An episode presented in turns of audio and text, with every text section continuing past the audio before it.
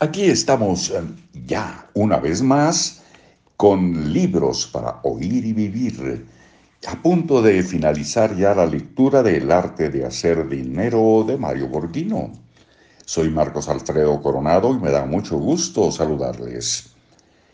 El mercado del exceso a su disposición.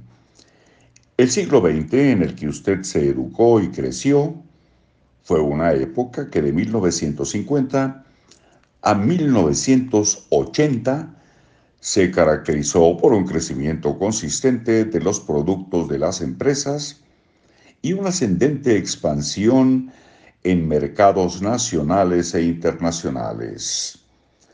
Este crecimiento le permitió a la gente vivir con un solo empleo y comprar los artículos que poco a poco las empresas comenzaron a crear para los mercados en crecimiento de esa época.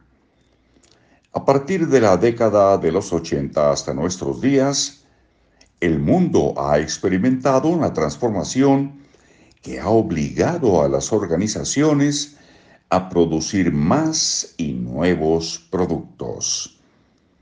Esta situación ha creado un mercado sobresaturado de competidores con nuevos productos y servicios. La única forma de desplazar dichos productos fue creando múltiples mecanismos de crédito para hacerlos accesibles a todos aquellos que no comprendieron este proceso. No, es creando múltiples mecanismos de crédito para hacerlos accesibles a todos.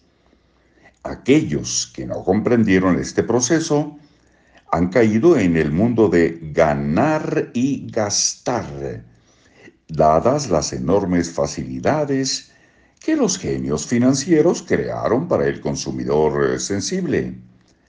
Hoy su problema no es comprar, sino pagar.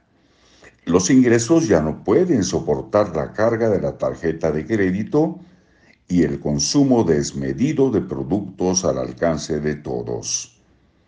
Ya no hay productos solo para ricos. Hoy existen productos para todos los niveles económicos. El problema es preguntarse cuántos más pares de tenis desea comprar. ¿Cuántos más carros necesita? ¿Cuántos viajes quiere hacer? ¿Cuántas hamburguesas quiere comer? Esta vorágine de lo nuevo, lo último, lo mejor, está agobiando al consumidor. ¿Se acuerda usted de cuando con un mismo par de tenis íbamos al colegio y con ellos jugábamos fútbol, tenis o salíamos a pasear? Hoy la empresa de tenis Nike tiene para usted 200 diferentes modelos de básquetbol. Jordan, Cross Training, para jugar tenis, lifestyle para soccer, golf, walking o bien outdoor.